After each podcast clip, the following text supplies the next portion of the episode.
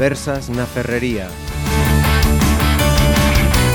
Saludos, eh, bienvenidos. Eh, atentos porque vamos a conocer la historia, los 90 años de historia que este sábado 2 de septiembre va a cumplir la gimnástica de Pontevedra.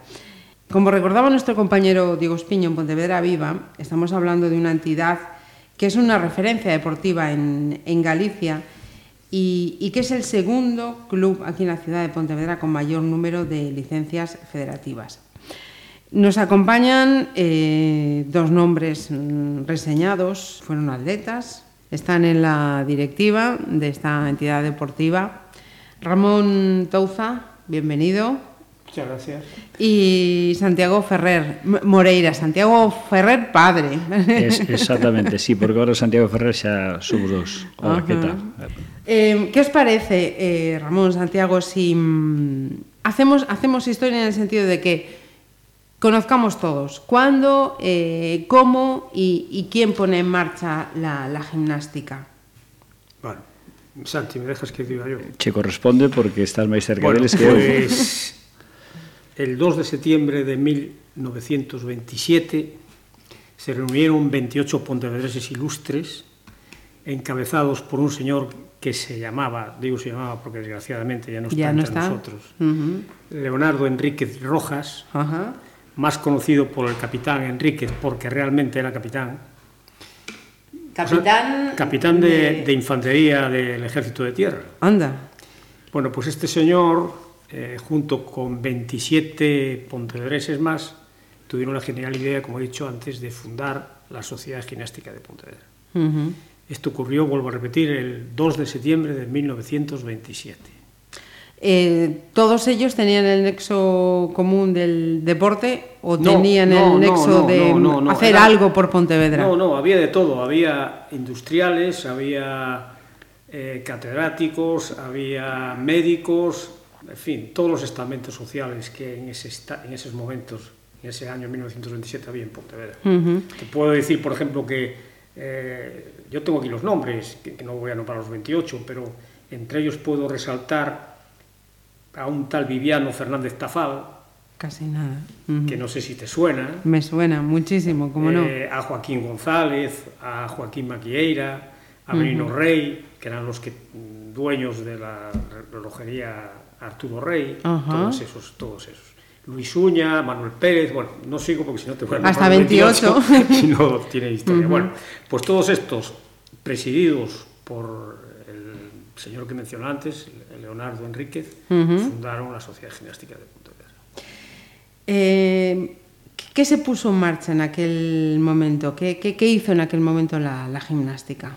Bueno, pues eh, como meta principal eh, tenía como prioridad la gimnasia en sí, no, no el atletismo, la gimnasia en sí. Uh -huh. Luego derivó en, en el atletismo, claro está. Pero no solo en eso, te puedo decir que también que la gimnástica fue el precursor en Pontevedra de otros deportes, como el baloncesto, el balonmano, el balonvolea, eh, la natación, el waterpolo, el remo, pues eh, la gimnástica fue el que comenzó a practicar esos deportes aquí en Pontevedra. Uh -huh. Estoy hablando de los años 30 aproximadamente.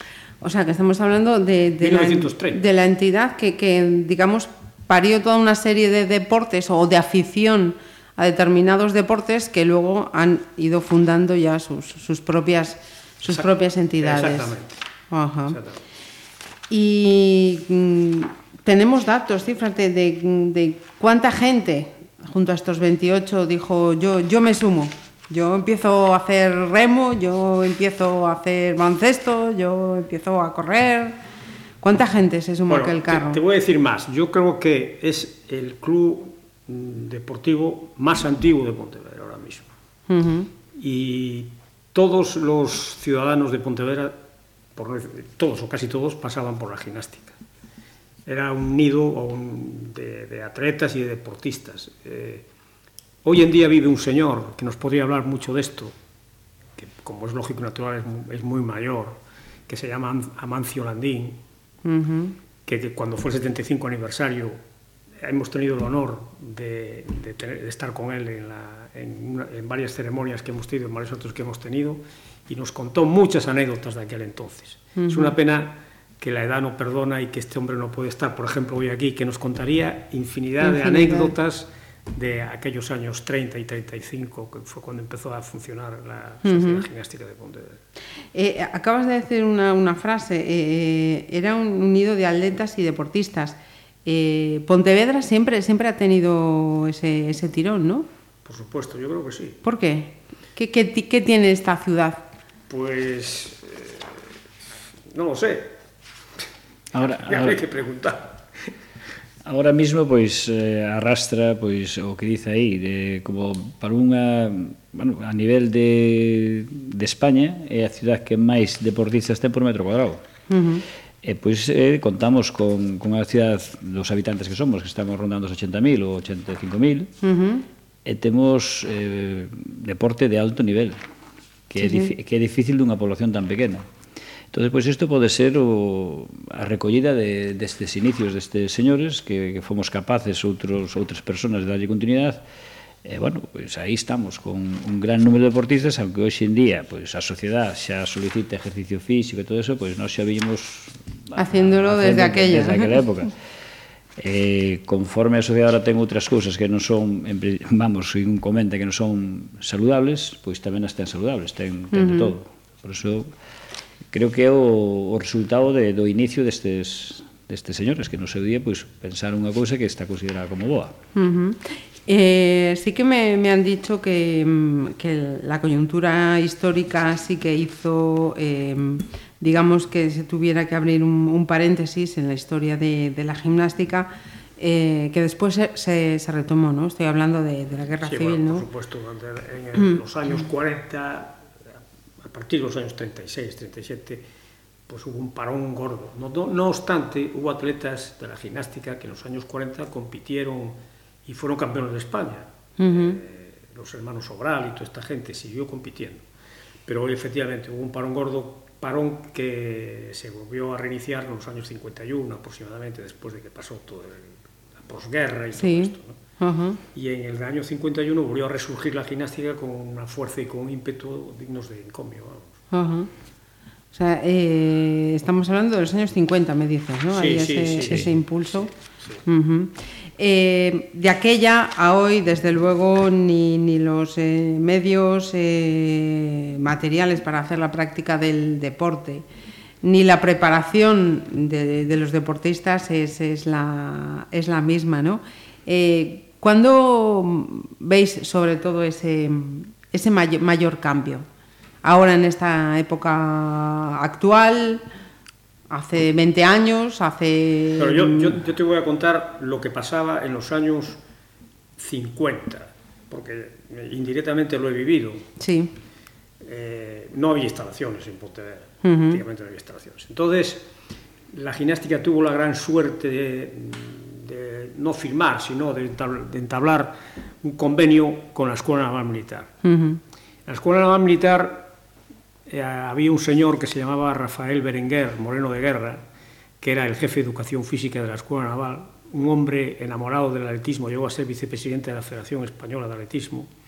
Bueno, pues este hombre acogió a la gimnástica como si fuese un hijo suyo y empezaron los intercambios, cuando hablo de intercambio me refiero a encuentros entre los alumnos de la Escuela Naval y la gimnástica. Uh -huh. Esto fue sobre los años 55, 56. Es más, eh, incluso competían en, en, verano y invierno. En invierno, en una, en una pista cubierta, que era el gimnasio de la escuela, que por cierto fue la primera vez, o sea, la primera vez no, el primer encuentro de pista cubierta que se celebró en España se celebró en la Escuela, en, la escuela Naval, en los años 55-56. Uh -huh. eh, bueno, pues la, la, gimnástica iba allí y competía allí en la, en la esta, ¿no? Hay muchas anécdotas que te pueden contar. Hay algún atleta por ahí, Ramón Alfonsín, cada vez que me ve, me cuenta historias de la escuela y le digo yo, Ramón, ¿pero qué me estás contando si yo estaba allí compitiendo, no con la gimnástica, sino con la escuela?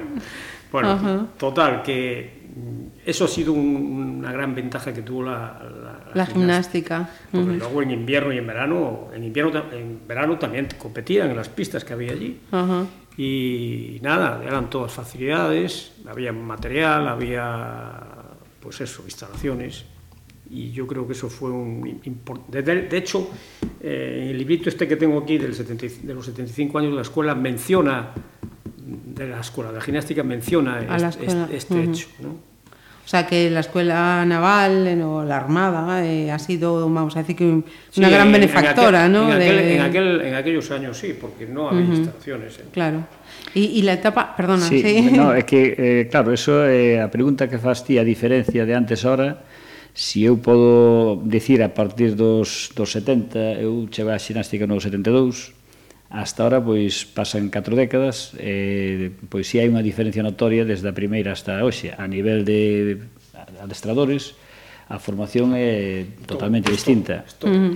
A, sí, sí. Antes era unha intuición e agora que, bueno, eu me comprometo a decir que, que estamos máis formados, eh, non estaban mal os, a intuición dos que estaban non formados, entre uh -huh. porque era intuición pura e dura, non había sí. non había libros, non había nada para uh -huh. para poder para formarse, sí, e logo sí. depois si sí, xa eh, polos 70 e moito xa empeza a, a, a vir información, porque non estamos uh -huh. aquí, como digo eu, estamos na esquina do mapa e se te querías enterar algo cando ibas a, neste caso competíamos eh, Madrid ou calquera cousa, pois para non ser outro mundo da tua historia, e, bueno, o que era inquieto, pois quería ser como eles, quería saber uh -huh. como eles e buscabas eh, información e libros e nada, salvo había un entrenador que na, na época que estaba eu, que era o noso entrenador, José María Muradás, el, como traballaba ah, nunha empresa como intérprete, eso se comunicaba co estranxeiro e tiña información en inglés, de, de, de revistas americanas e todo.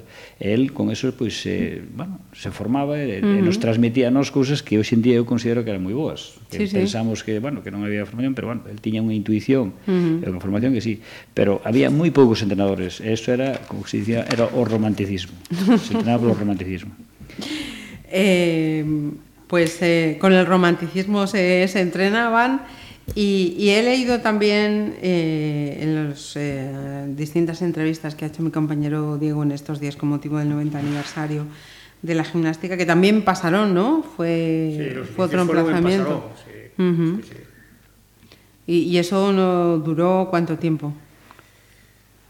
Pues poco, relativamente poco. Uh -huh. sí, pues que nada porque, porque surgió esto que te acabo de explicar antes. ¿no? Y ahora anécdotas de Pasarón, che podo contar que... Aquí se menciona algo de Pasarón. Sí, ¿eh? que si, se, se celebraron un campeonato de España aí, e eh, o entrenador que eu tuve en Madrid, porque eu despois, un, hai un paréntesis meu de tres, de tres, dúas temporadas e media en Madrid, E o entrenador que tiña ali, eh, José Luis Torres, eh, me decía que eles viñan desde Madrid e tardaban dous días en chegar a Pasarón eh, que dicían que as duchas era o río Lérez uh -huh. eh, que bueno, que se celebraban esos campeonatos que él era campeón de España aquí en varias disciplinas uh -huh. e que lle era curioso o tempo que tardaban en chegar en un tren sin, sin as comodidades que hai hoxe en día uh -huh. por supuesto E logo me dice, e as duchas que era, tiñen que se iban a bañar o, o río, Lérez. O río Lérez. O sea que... Pues hablando de las duchas, hablando de las duchas, te voy a leer una cosa que pone aquí este librito. Sí, por favor. Sí. Dice, como ejemplo de la seriedad e importancia con que se preparaban las competiciones en la citada Escuela Naval Militar, y como curiosidad, indicar que en el orden del día del mencionado centro militar se publicaba la normativa de un encuentro en estos términos. La mañana del domingo día 7 de los clientes se celebrará a las 11.30 en las pistas de Don Juan de Austria, es las pistas del aire Ajá, libre, sí. encuentro de atletismo entre los equipos de la Sociedad Gimnástica de Pontevedra y de esta Escuela Naval. La educación física para dar a las órdenes oportunas, bueno, tal. Eh, los atletas de la sociedad gimnástica se ducharán en el vestuario C con agua caliente, decía la orden. Uh -huh. Habrá un servicio médico permanente, o sea que ya en aquel entonces en la escuela naval había el, el médico, con un enfermero, médico y botiquín. Uh -huh. Se instalarán altavoces, el fotógrafo, un fotógrafo, hará un reportaje fotográfico y será el encargado de la prensa y actuará siempre de acuerdo con el juez árbitro. Asistirá a la banda de música, no sé qué, no sé cuánto y tal. Esto es lo que, lo que ocurría. Qué Eso, bueno. eso entonces era un privilegio para, para un club. Era, O sea que fíjate pero- tú, eh, ahora están, ap- aplicaban en la escuela naval en los años 50 Sí, lo sí, que ahora sí. te exigen que tienes que tener en una En competición. una cualquiera. competición. Sí. Toma. Han pasado años, ¿eh? Sí, sí. Como digo, eso indica o privilegio que a gimnástica en esos momentos eh, o ter o respaldo de, da escola naval. De esa- de esa porque o entidad, mellor non se claro. podría facer así, porque, bueno, eh, Uh -huh. O deporte do atletismo todo eso, bueno, está considerado como deporte pobre de, Eso xa, xa sabemos. eh? e con estas... Pero esto, es, sí, sí, sí, sí, sí, tamén con estas eh, durezas ou que sea, pois pues, é onde se forma un deportista de verdad. Porque, bueno, no tempo que eu levo, eh, a veces nos poñen moitas comodidades e non salen davos deportistas. entonces aquel deportista que fai eh, deporte con condicións adversas, eh, eu como entrenador, pois considero que ese é un deportista de verdade O que uh -huh. fai fácil, pois eso é para calquera. É outra cousa. Sí. uno, que, uno que habla mucho de estas cosas, que tamén lo conoces, es José Luis Torrado. Sí. Uh -huh. Torrado fue otro de los privilegiados de Pontevedra, uh -huh. porque su entrenador era precisamente Rafael Berenguer. Ah, y él toma. tenía un pase para ir a entrenar todos los días a la escuela naval. Uh -huh. Y me acuerdo de verlo allí. Yo te puedo contar una anécdota de Torrado. Sí, por favor. Mira, una vez estaba entrenando y estaba entrenando series de 50 o de 60 metros. Y cuando llevaba la décima serie, le dio el, A pájara. la paja y se tiró, que se quedó allí tirado, empezó a devolver y tal. Y entonces estaba allí Berenguer, yo estaba entrenando también, y me dice Berenguer, Ramón, Touza, Touza, avise rápidamente al hospital que venga a recoger este hombre, que se nos muera, que se nos muera. Y le digo yo, antes, no se preocupe, que este dentro de nada recupera. Tal. Efectivamente, a los tres o cuatro minutos, "Ah, ¿qué pasa? Tal. y entonces me- empezó a hablar allí y le dije, ¿qué, qué, qué quieres? Un poquito de arroz con leche. Pues mira, has tenido suerte porque esta, esta mañana hubo de postre a la hora de la comida arroz con leche. Trajeron un, un plato de arroz con leche. Y él lo cuenta esta historia, ¿eh? Sí, señor. sí, sí, Qué sí. grandes. Claro, es que, fíjate. Hay tú, 40.000 anécdotas, Claro, claro. Tiene, tiene que haberlas. En la escuela naval eso- militar te, te puedo contar otra que, me la- que, que yo no la conocía, que me la contó Alfonsín el otro día.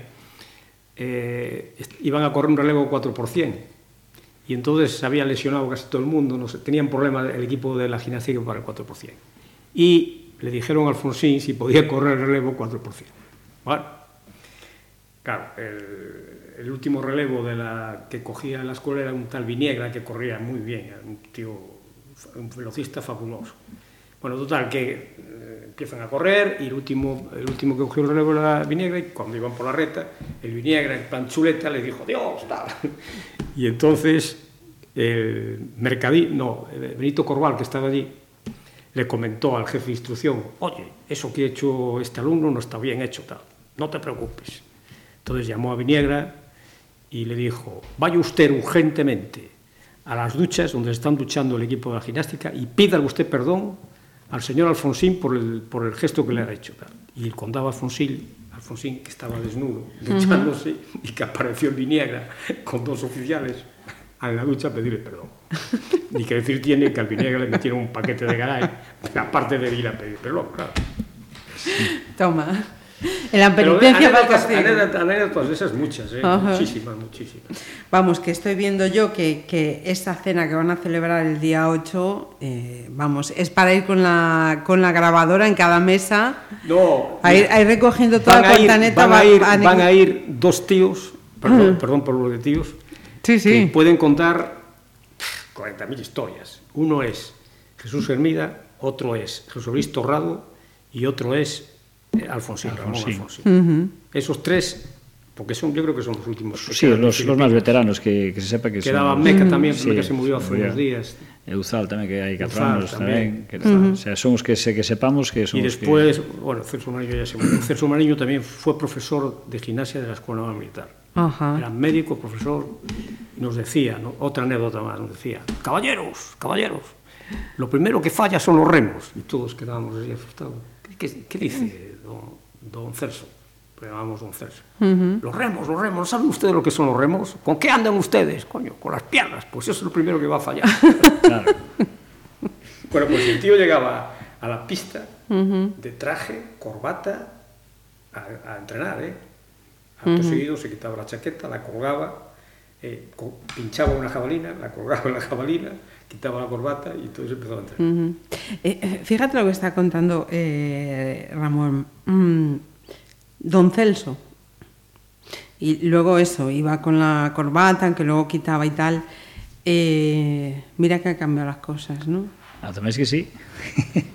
A ti, Bueno, oye, do- don Santiago, sí, Sí, bueno. Y un respeto que no te puedes tú imaginar. Claro, es que bueno, es con, me imagino que todo no, lo que conllevaba. No, pero espera, a lo mejor también era mm. por la disciplina militar que nosotros teníamos allí. Claro, claro, claro.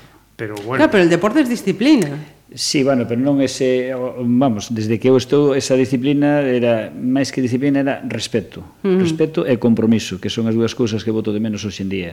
Uh -huh. eh, o respeto pois prácticamente non existe a disciplina mm, difícil porque, bueno, eh, estamos nunha sociedade moi golosa, moi confortable e a dureza, pois, como que non existe. entonces eso en todos os ámbitos da educación, que isto non é outra cousa máis que educar, e logo de comprometerse, pois, entrenador-atleta hai que un compromiso e hai que traballar para intentar lograrlo. Uh -huh. E pois, cando chegas a final de temporada, faz un balance, e de quen é a culpa. Entonces miramos eh, as causas e, bueno, pois é todo de, da, da disciplina, do orden, de, de todas uh -huh. esas cousas. E o que dicías antes de, da chaqueta, da corbata, todo eso, agora, pois, bueno, eh, tamén pasamos de eh, eu recordo, cos da miña quinta, que cando empezaba no atletismo, tiñamos unha camiseta, chovera, e todo eso, eh, levábala a casa, esa camiseta viño día xente outra vez. Que pasaba con esa camiseta? Pois tiñas que lavala ou poñela a secar, isto era sucia, porque tiñas, era a única que tiñas. O mesmo digo as zapatillas, e os que giramos nas, nas disciplinas técnicas de girar zapatillas, rompían, entonces facíase un burato na parte de abaixo, nos puñalle por dentro un cartón e seguíamos trabando hasta que non tocara o pé. Eh, hoxe en día, pois, bueno, pois un atleta pois ten varios pares de zapatillas, multitud de camisetas, de camisetas, con dúas, eh... tres diarias, todo eso, pois, eso pois, é un, un cambio notorio en ese, uh -huh. en ese sentido.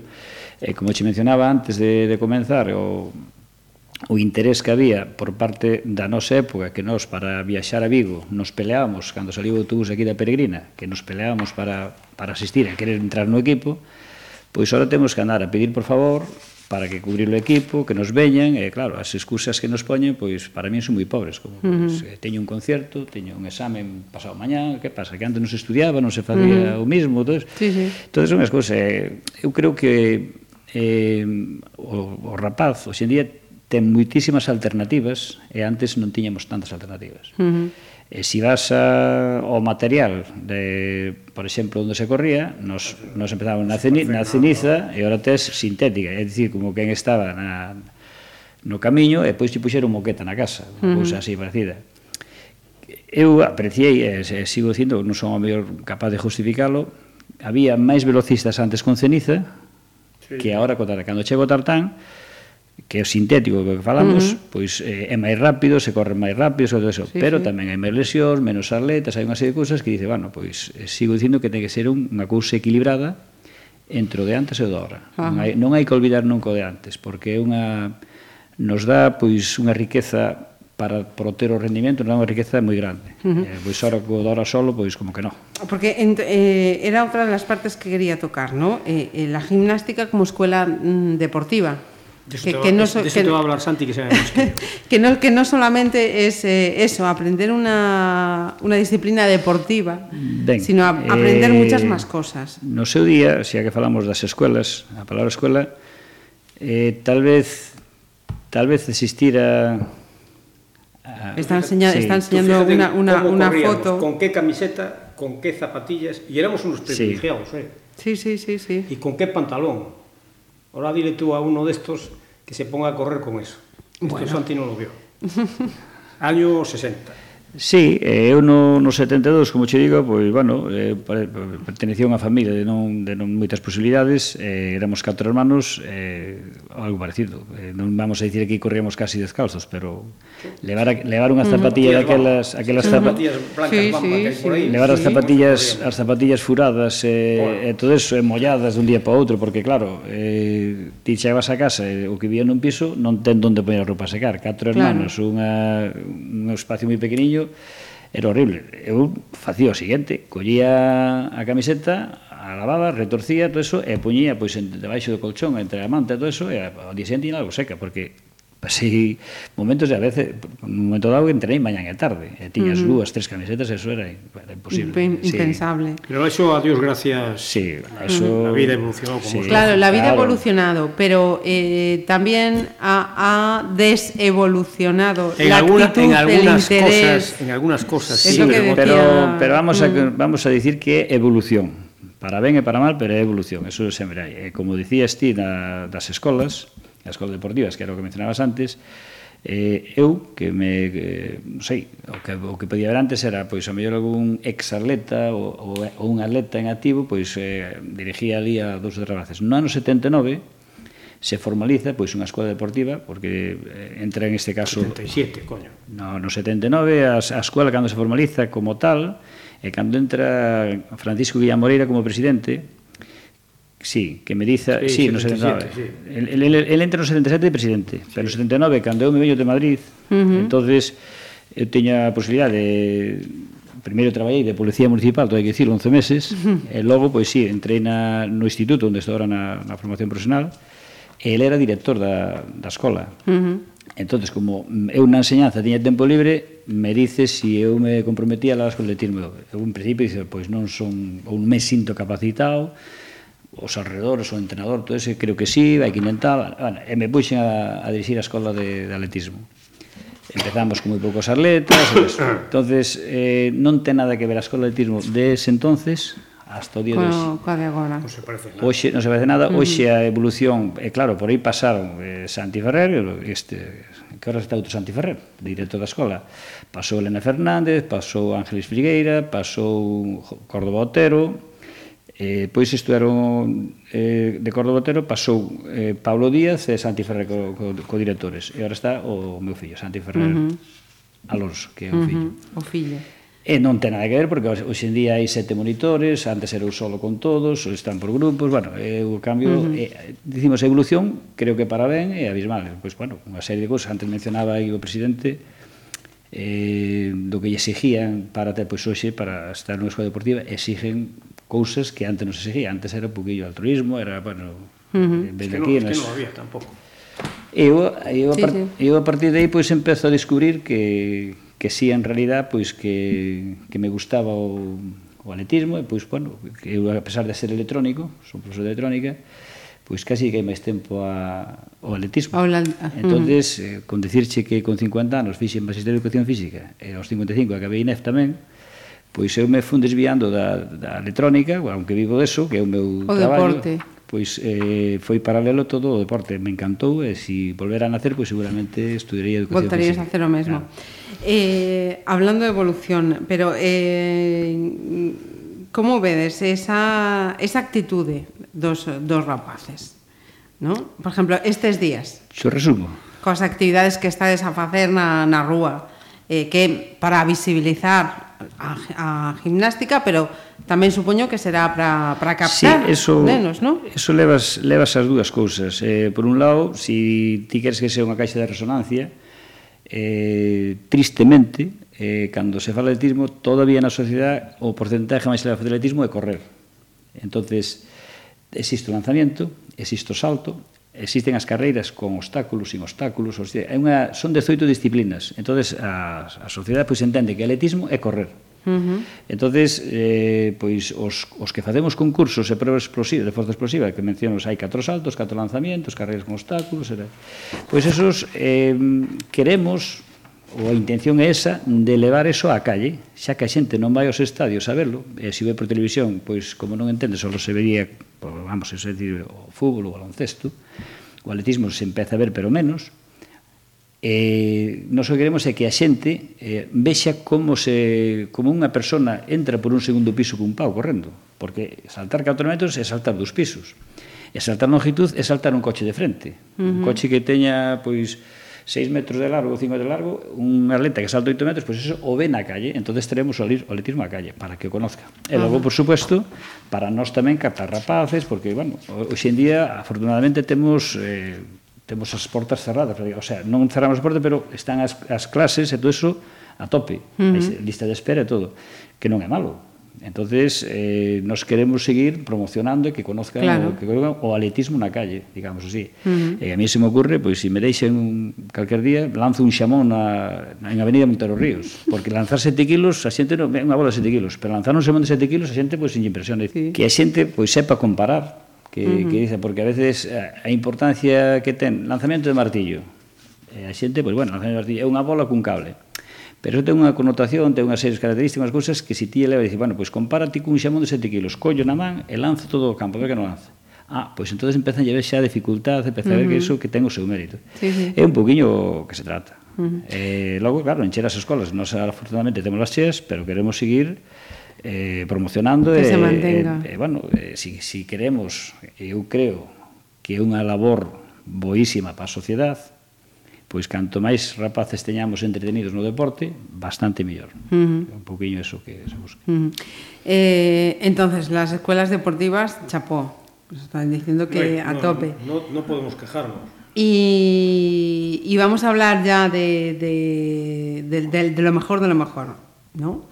Digamos que eh, se puede presumir, la gimnástica puede presumir dese equipo masculino en, en División de Honor, ¿no? Sería la, la niña bonita de, de la gimnástica. No, las niñas bonitas son todas, tanto el equipo masculino como el femenino, como las mismas escuelas. Es uh -huh. una, una parte más. Eh, yo creo que es una parte a considerar. Eh, eso surge. Si uh -huh. ti un ano tes a, a suerte ter un equipo competitivo e che toca ascender e pois eh, eres capaz de defendelo porque é motivante, entonces traballamos bastante máis para que se manteña e se logra. Eh, nós tuvemos en División de Honor, o primeiro equipo que estuve en División de Honor foi o femenino. Uh -huh, eh, sí. Tuvemos un ano, non fomos capaces de defendelo. Eh, as razóns, pois eu podo sabelas. Uh -huh. E eh, que nós pode, o potencial económico era moi pobre. E os, o, os equipos alrededores eh, de Santiago, Vigo, esos eran potencialmente eh, na economía eran superiores a nós. Uh -huh. Entonces, cando son atletas medianamente vos, eu sempre utilicei a mesma frase. Eu a facelo bolo e outros a comelo. Uh -huh. Porque nós facíamos os atletas aquí e co, co potencial económico, pues, non, era normal. Eu a moitos atletas os mandei que se foran, porque se pagaban estudios, tiñan uh -huh. megas, eso, e aquí non podíamos. entonces dai veu que o equipo feminino se nos caíra. Uh -huh. Depois, bueno, resurge varias veces subindo a primeira e eso.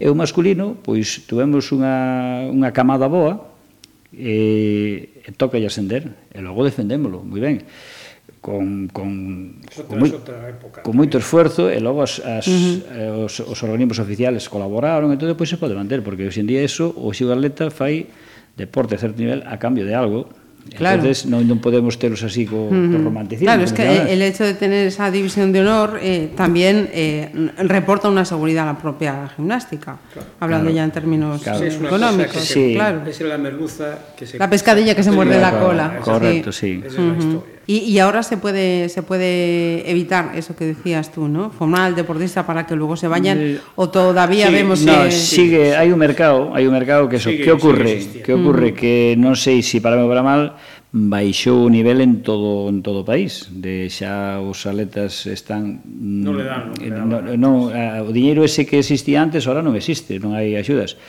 E nós, pois, bueno, articulando fórmulas e todo eso, pois nos mantemos. E é máis, eh, agora o tempo dirá, eh, levamos anos con isto e, de feito, apostamos por... Nos tivas as escuelas e miras tres homes e sete mulleres. O sea, de cada dez atletas, sete son mulleres. Uh -huh. Eso implica que o futuro merece o equipo femenino. A saber, eso hai que seguir traballando porque, claro, chegas a edad de universitaria, cando empezas a traballar a xente con rendimento, Pois Pontevedra ahora, afortunadamente, ten facultades, pero non ten todas. E hai xente que se vai, ten que ir fora, entón xa eh, mermamos outra vez. Entón nos traballando para baixo. E temos que ter sempre tres, catro personas en cada disciplina para ir cubrindo. Uh -huh. eh, si tes a suerte de que algún atleta se queda a estudiar en Pontevedra, como sai, hai, te pilla ben e di, bueno, pois mantén esa división. Mantén a división hoxe en día de primeira división para nós non debía ser difícil, si seguimos traballando como estamos, pero claro, isto tens que pensar que hai moita man de obra a cambio de nada. Uh -huh. E se esa man de obra pois eh, son xente que teñen un traballo inestable, eventual, cando colle un estable, pois é outra fisura a nivel de entrenador que hai que pensar que o eje de todo isto son os adestradores. Directiva traballa de arreo nunha cousa e os adestradores noutra. É un, uh -huh. é un traballo en equipo. Se si non hai traballo en equipo, non é posible facer nada disso. Uh -huh. Eso é o que Eh, falando o hablando de, de las actividades que, que organiza la, la, gimnástica de cara a la, a la sociedad, sin duda eh, ahí está la San Silvestre, ¿no? Eh, y además hay una cosa que, que, que llama la atención y es el, el, tremendísimo auge que ha tenido de unos años a esta parte, ¿no? O yo no sé si, si, si es posible que lleguen al, al nivel que, que, ha llegado la de Pontevedra. No, yo creo que proporcionalmente, de, de, acuerdo con la cantidad de habitantes que tiene Pontevedra, hicieron un estudio en el ayuntamiento y dijeron que era la, la de mayor cantidad de gente que uh -huh. participaba de toda España. ¿no? Y ao mesmo tempo, a máis antigua. E más, una de las más antiguas. Hai unha en Madrid uh -huh. e pois pues, a nosa, o sea, sí, nosa, sí, sí. no 76. Creo. Pero ha sido un... Hay que ponerle coto a eso porque no, a ser posible. Para que no muera de éxito. No, para que no, no siga se, creciendo. Se escapa das mans, o sea, ahora mismo para que hai no que siga creciendo. No, ahora mismo é, eh, é triste porque hai que articular fórmulas porque non eso hai que sentarse porque mm, 6000 personas, como outra vez eh, crea moitos conflitos. Entonces hai que articular algo ou abrila un pouco máis, máis distante, hai que, que pasa que É unha cousa, unha cousa eh, competir, outra cousa é festival, ese un, uh -huh. ten unha, un carácter de festi, festivo. festivo. Entonces, uh -huh. dice, ese día, pois, pues, bueno, salto na calle, e logo nós tamén contamos con que o, o auge do, da carreira da popular, uh -huh. que esa está en auge, eh, non sei se si a nivel de salud os médicos recomendan máis facer exercicio físico, entón, entonces xa entre natación e eh, camiñar e correr, pois tamén é outra cousa que a xente, a sociedade está máis concienciada en facer exercicio físico. Uh -huh. eh, tamén eh, se conciencian, pero tamén a veces hai algunha imprudencia por aí, que se corre... Solo pues, alguna. Eh, si, bueno, si, sí, eu xe digo alguna por eso. Ya ves que en algunos años Sí, incluso llegó a morir un... Ajá. Sí, falleceu un Sí, sí, no, no, y está- es, es un goteo.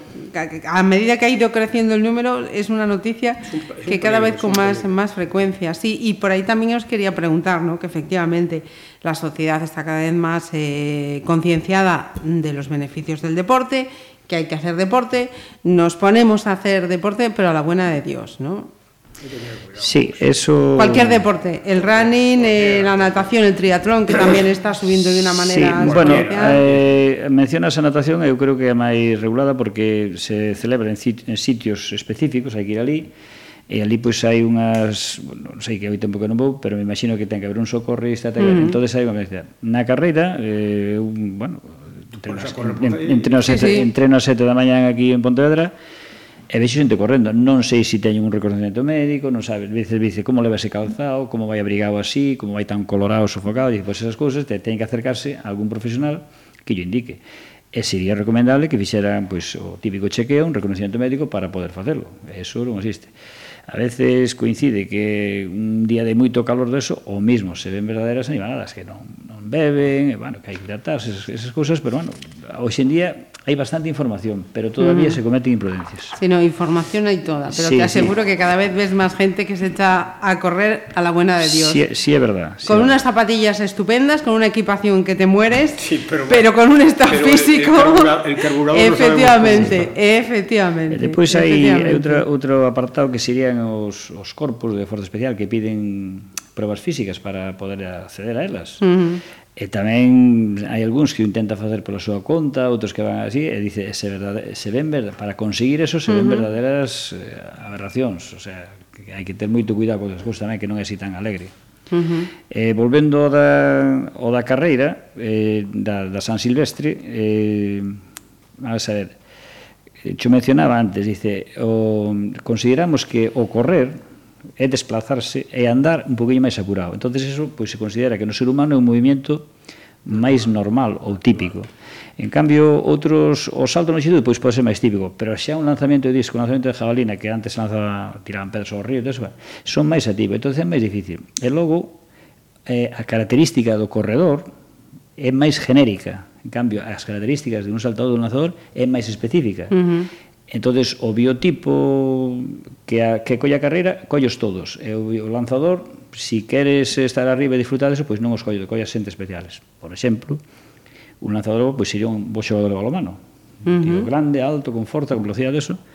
Pois é máis atractivo o balomano. O a, na, na xabalina, pois pasaría o non tan ben como no balomano, e costaría tal, pero lograría un éxito moi bo. Uh -huh. O sea que nos no atletismo sempre dixen que nos collemos pois os fracasados do deporte en equipo, porque mm. eu eh, tuve a suerte de xogar en el deporte en equipo, entrenar un deporte en equipo de certo nivel, e, e entrenar deporte individual. entonces creo que sei as diferencias as que eu vivín, uh -huh. e son notorias. entonces eh, estas cousas todo conleva que hoxe en día pois todo o mundo corre, eh, non todo o mundo lanza, nin todo o uh -huh. mundo mm-hmm. salta. Ese é o problema. E por qué? O correr é moi fácil, é o, no, o, o máis fácil, vamos a ir moi fácil, é o máis mm-hmm. fácil, e o lanzar saltar é un poquinho máis mm, complejo. Máis complicado. Máis complejo. Uh -huh.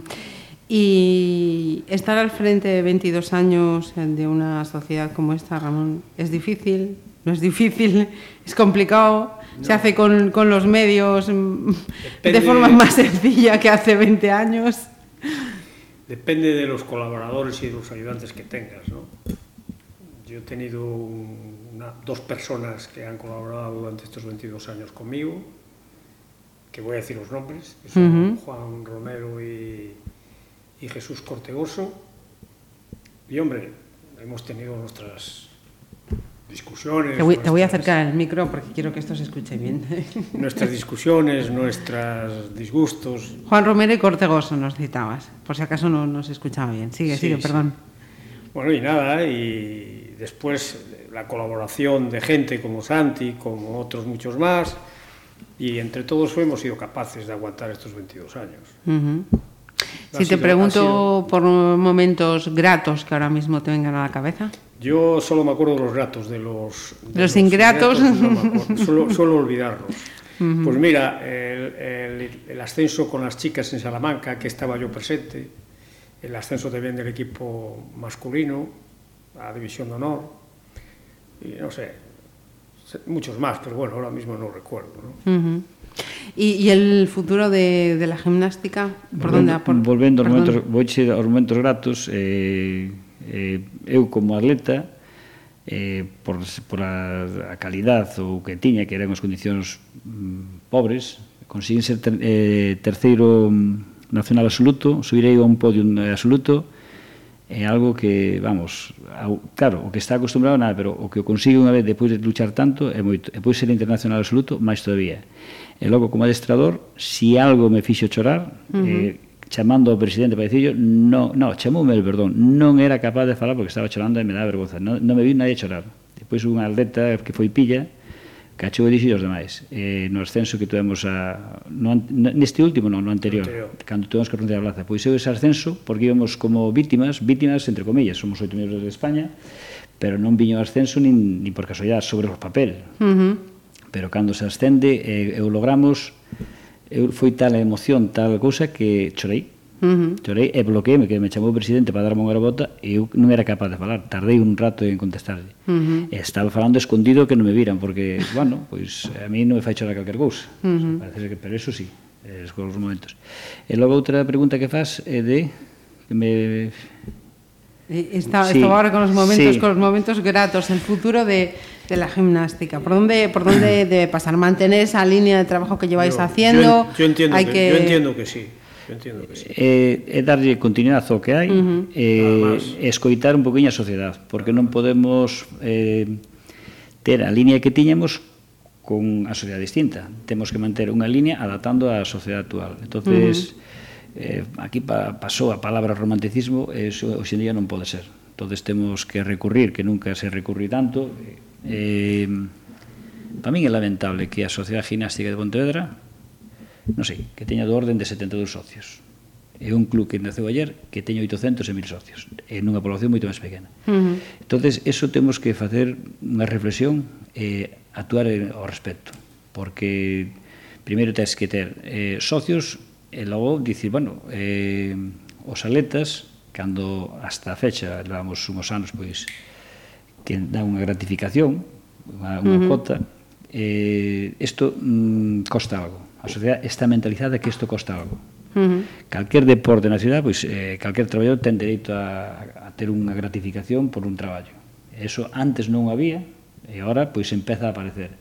Entonces ese é un dos cambios que hai. A sociedade non lo exige e eh, nós temos que responder a eso. Entonces uh -huh. hai que involucrar as familias, aquí non pode baixar de 2000 socios, 1000 socios, eso non pode baixar porque estamos movendo moitísima xente. Ti tes unha 400 atletas, que hai unhas familias detrás. Uh -huh.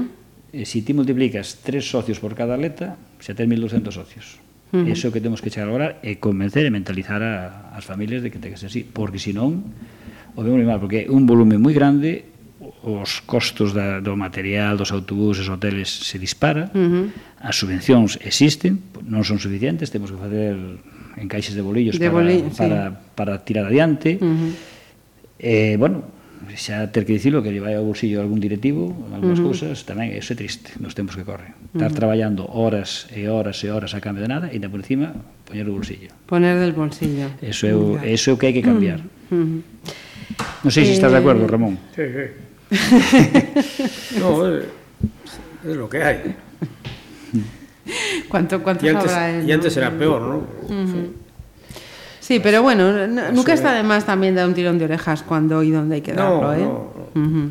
Pero, pero las contestaciones son siempre las mismas. Es, Buenas palabras, tiene, palmada en el hombro el y hasta la próxima que, que vengas a... tiene muchos clubes deportivos.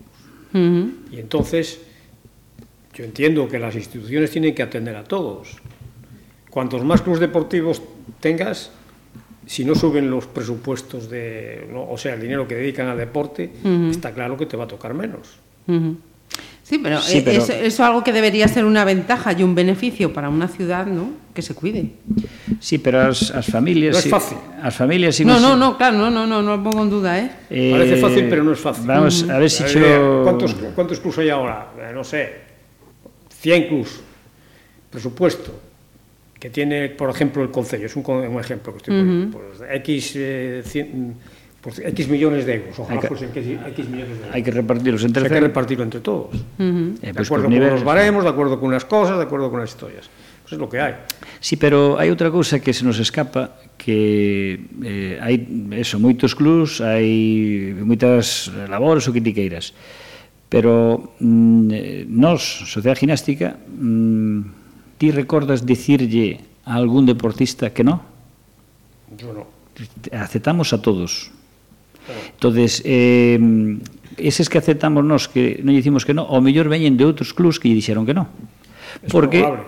claro, entonces, si nós somos, de alguna maneira, recolledores de de outros deportistas que non puderon por as razóns que sean, que son moitas, e nos o recibimos, dice, pois eso as familias, as familias eh, o sinto moito, pero teñen que premialo.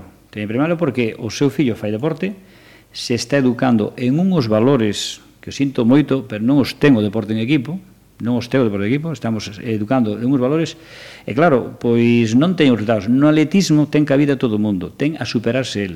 En cambio, nun deporte en equipo, se si non entra a bola, se si non entra a canasta e tal, pois nada, se si estás no banquillo, se si estás no outro. Dire, ti traballas, ti melloras e vas a participar sempre. Uh -huh. e, en deportes en equipo hai suplentes, que e, e pois de suplentes ainda os hai máis atrás, que son os que non queren, porque claro, non, non, non, non bueno. Esto, claro. Este tema es complicado. Sería motivo de una mesa redonda y para hablar mucho tiempo. Oye, pues mm, aquí tenemos teño... mesa, tenemos micrófonos, no hai máis que empezar a llamar a quien para quien escuchar deba, al resto de los clubes. Quien, a... deba, quien deba hablar para escuchar al resto dos clubes. Aí vou intervir eu nunha causa que eh, hai dúas cousas que non falamos desas, si é a especialización temprana ou a especialización tardía. Uh -huh. Que entendemos por un e por outra. Entonces, o sinto moito, pero a base de calquer deporte, hasta do ajedrez, está correr, saltar e lanzar. Eh, eso é atletismo. Uh -huh. eh, calquer outro deporte, voleibol, baloncesto, corren, saltan e todos. Entonces, eh, todos os clubs andamos a captar nos colexios chavales. Entonces, temos rapaces a edad moi temprana, que é discutible, moi temprana, estamos de 8 anos hasta 12, si ten que especializarse en un deporte solo, ou si ten que facer todos, e logo, cando teña unha edad, uh -huh. digamos, 15 a 6, ten que elegir, ten que elegir el Uh -huh. aconsellado por sus pais e por sus entradores. Entonces, eh, hoxe en día, como se vai aos, aos deportes? Por amigos, os grupos de amigos, por familias, eh, o, o, eh, o meu fillo uh -huh. fixo atletismo, pero antes rodou por todos os deportes. E el quixo atletismo. A miña filla rodou por todos os deportes e non fai ningún. Uh -huh. E, e, e pois conocemos moitas familias que dice, bueno, meu pai xogou balomano, os fillos balomano. Meu pai pois fixo fútbol, os fillos fútbol. Eso. Mm. Entonces, eso, mm. no, no, eso pode ir, pero eu digo, na formación integral, eh, nas edades que estaba aprendizaje temprano, entendamos que son de 6, 8 a 14 anos, uh -huh. aí onde, pois teñen que aprender a rotar por todos. Si é verdad que tes uns biotipos que son moi altos, moito eso, pois, bueno, xa non van xogar a hockey, van xogar baloncesto, voleibol, no atletismo lanzamiento, xa. E os que son de biotipo máis pequeno, pois ese, bueno, pois, eh, xa non van xogar a baloncesto, mm. porque son pequenos. Sí, sí. Pero poden xogar a baloncesto, non fixeron nada, pero eles disfrutan. Ahora, non poden competir cos grandes baloncesto, non teñen sitio. Pois sí. Pois esos veñen no. o atletismo. Uh -huh. En o atletismo, bueno, pois fan longitud, fan zen, fan peso, fan probas combinadas, xogan todo. E, eh, eh, desde aquí quería decir que se quitaran da cabeza moitos entrenadores que non hai campeóns do mundo, hai personas. Uh -huh. E hai que formar como personas. E pois tiven un resultado, pois pois ser un campeonato de España. Campeón do mundo hai un cada 50 anos. Uh -huh. E cando vemos, calquera entrenador o ve, xove de pequeno e dice, ui, este é unha joya, este tal. Por que? Destaca sobre os demais con moita diferencia. Uh -huh. E os outros son todos, non son campeóns do mundo. Todos os pais queren ter un campeón sí. na casa. Ese tamén si, é outro problema. E se é futbolista, mejor. E se é futbolista, mejor, Ou tenista. Pues eh, este sábado cumpleaños, 90 aniversario. El día 8 está esa cena que seguro que va Vamos a, a celebrarla muchos... después de 90 años y 6 días. 90 años y 6 días, una velada que seguro va a ser gratísima. Y aún quedan dos eh, conferencias, ¿no? El día 7 y el día 15. 15. El día, vamos a ver, el viernes, uh -huh. el viernes día 1 de septiembre, inauguramos una exposición fotográfica uh -huh. en, el, en, en, el archivo, en, el, archivo, en el de archivo. la Diputación. Uh -huh. Y el día 7 hay una conferencia. Médico y fisioterapeuta. Exactamente, médico Soidán, José que nos va a hablar de los mitos de, de la alimentación en el deportista. No, la alimentación del deportista, mitos y verdades. Mm. Y el fisio, que es nuestro atleta David Rocha, uh -huh. nos va a hablar de la longevidad y en el deporte. Sí, nas lesións e todo eso. Uh -huh.